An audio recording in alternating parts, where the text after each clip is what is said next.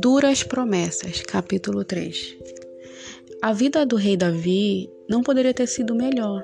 Ele havia acabado de ser coroado. A arca de Deus habitava no tabernáculo. Ouro e prata transbordavam dos cofres dos reis. Os inimigos de Israel mantinham-se distância. E os dias de Saul são apenas uma lembrança distante. Mas algo desperta uma lembrança em Davi talvez um comentário, um, uma lembrança. Davi lembra-se de uma promessa que foi feita há muito tempo. Resta ainda alguém da família de Saul a quem eu possa mostrar lealdade por causa da minha amizade com Jonatas? Segundo Samuel capítulo 9. Confusão é o que se vê no rosto do Davi. Por que se preocupar com os filhos de Saul? Esse é um novo tempo, esse é uma nova administração. Quem se importa com a velha guarda? Davi. Ele se importa porque se lembra da promessa que fez com Jonatas. Quando Saul ameaçou matar Davi, Jonatas tentou salvá-lo. Jonatas conseguiu e depois fez um pedido. Se eu continuar vivo, seja leal comigo, com a lealdade do Senhor. Mas se eu morrer, jamais deixe de ser leal com a minha família. Jonatas morre, mas o acordo de Davi não. Ninguém teria pensado duas vezes antes de deixá-lo para trás. Davi tem muitas razões para se esquecer da promessa que fez. Os dois eram jovens. Quem cumpre uma promessa feita na juventude? Saul era cruel e impiedoso. Quem honra filhos de um sujeito tão mau? Davi tem uma nação para governar e um exército para liderar. Que rei tem tempo para lidar com coisas pequenas? Assim, um marido, quando tem uma esposa oprimida, depressiva, conhece o desafio da sua promessa. Enquanto ela se vê diariamente em meio a uma sombra de tristeza, e ele se pergunta sobre o que teria acontecido com a garota com quem se casou. Você consegue cumprir uma promessa em um momento como este? A esposa de um marido que atrai faz a mesma pergunta. Ele está de volta, arrependido? Ela está magoada? Ela se pergunta: Ele quebrou sua promessa? Devo manter a minha? Pais têm feito a mesma pergunta. Pais de filhos pródigos, pais de filhos que fogem, pais de filhos deficientes, capacitados. Até pais de crianças saudáveis têm perguntado como manter uma promessa. Os momentos de lua de mel e as noites tranquilas ficam enterradas sobre uma pilha de fraldas sujas em noites curtas. Promessas. Promessas feitas em tempos de primavera de flores, porém são cobradas em tempos cinzentos de chuva, de tempestade. Nunca escapamos das suas sombras. Davi, o que parece, não escapou, não tentou escapar de suas promessas. Encontrar um descendente de Jonatas não era fácil. Ninguém do, grupo de Davi conhecia. Os conselheiros mandavam chamar Ziba, um antigo servo de Saul.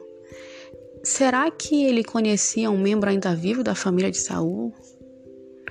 Segundo Samuel diz: Ainda há um filho de Jonatas, aleijado dos pés. Ziba não menciona nenhum nome, só diz que o menino é aleijado. Percebemos um repúdio levemente disfarçado em suas palavras. Como se dissesse: Cuidado, Davi, ele não. Ele não fica bem aqui no palácio. Você poderia até pensar duas vezes antes de cumprir sua promessa. Zibas não dá detalhes sobre o menino, mas no quarto capítulo de 2 Samuel ele apresenta. A pessoa em questão é o filho de Jonatas, Mefibosete. Quando Mefibosete tinha cinco anos, o seu pai e seu avô morreram nas mãos dos filisteus. Conhecendo a brutalidade dos filisteus, a família de Saul foi para as montanhas. A ama de Mefibosete apanhou e fugiu. Só que ela tropeçou e deixou, deixou ele cair. e quando ele caiu, ele quebrou os tornozelos, o que deixou ele manco. Servos fugitivos carregaram ele na travessia do Rio Jordão até uma vila inóspita chamada Lodebar. O nome significa sem pasto. Imagine uma cidade arrasada, em meias encostas, escondida. Se nós formos pensar a vida de Mefibosete, ele nasceu como um herdeiro legítimo do trono, mas foi vitimado por uma queda, foi deixado impossibilitado de andar em uma cidade estranha, na qual ele vivia o tempo todo com medo, com medo de ameaça de morte, vitimado, excluído, incapacitado. Tem certeza? insinua Ziba. Tem certeza de que você quer gente como esse menino no seu palácio? Davi responde: Com certeza. A carruagem real chega em Lodebar e explicam por que estão ali, colocam Mefibosete dentro do carro e levam para o palácio. O menino imagina o pior. Ele estava acostumado com a rejeição, acostumado com o abandono, acostumado com medo. E ele vai ao encontro de Davi com medo, imaginando a morte. Entrando pela sala, imaginando que ia receber uma rejeição. O menino se prostra-se e pergunta: Quem é o teu servo para que te preocupes como um cão morto como eu? Então o rei Davi convoca Ziba e lhe diz: Devolvi ao neto de Saul, seu senhor, tudo o que pertencia a ele e à família dele. E Mefibosete comerá sempre à minha mesa. Observe que Davi poderia ter enviado dinheiro para Lodebar. Teria generosamente cumprido a sua promessa. Mas Davi deu mais do que uma pensão para Mefibosete. Ele lhe deu um lugar, um lugar à mesa do rei. Mas por que Davi foi tão leal? Como Davi consegue tão, ser tão leal? Deus ele é o exemplo a ser seguido em termos de cumprimento de acordo.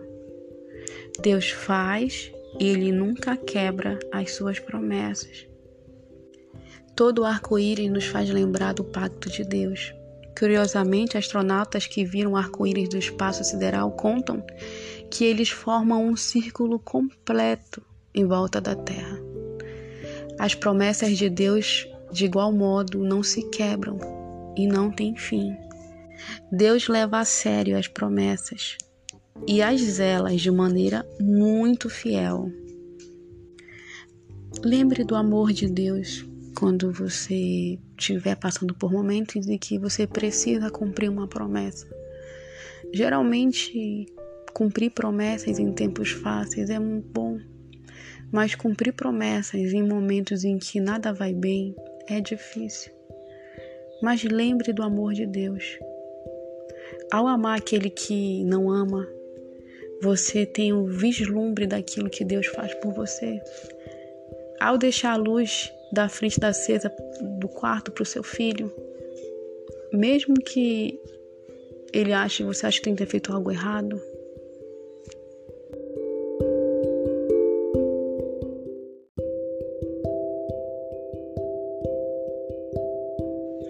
Ao amar aquele que não ama, você tem um vislumbre daquilo que Deus faz por você. Cumprir um pacto quando você tem tudo para desfazer. Quando você ama os mentirosos, os trapaceiros, os que partem o teu coração, você não está fazendo o que Deus faz por nós?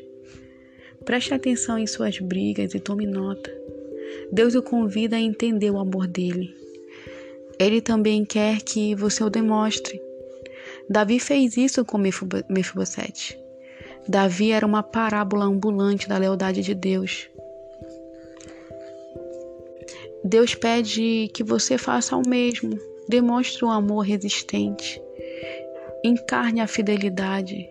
Deus está dando uma chance do tamanho de da de Mefibosete para mostrar para seus filhos e seus vizinhos o verdadeiro o que o verdadeiro amor faz. Abrace-o. Quem sabe alguém pode contar sua história de lealdade para ilustrar a lealdade de Deus. Uma última reflexão. Você lembra do retrato da família no palácio de Davi? Duvido que Davi tivesse um, mas acho que o céu poderia ter. Não é maravilhoso ver seu rosto no retrato, dividindo as molduras com gente como Moisés, Marta, Pedro, Paulo? Lá estarão também você e Mefibosete. Ele não vai querer ser o único a...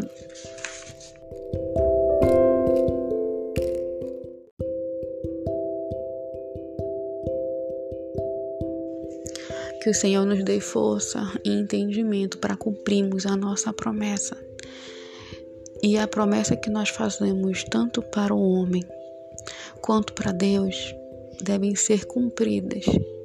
Podem não ser fáceis, mas você precisa lembrar de tudo aquilo que você sentia no momento em que as fez. E o Senhor é fiel e justo para te ajudar a cumprir tais promessas. Amanhã nós voltamos com o capítulo 4.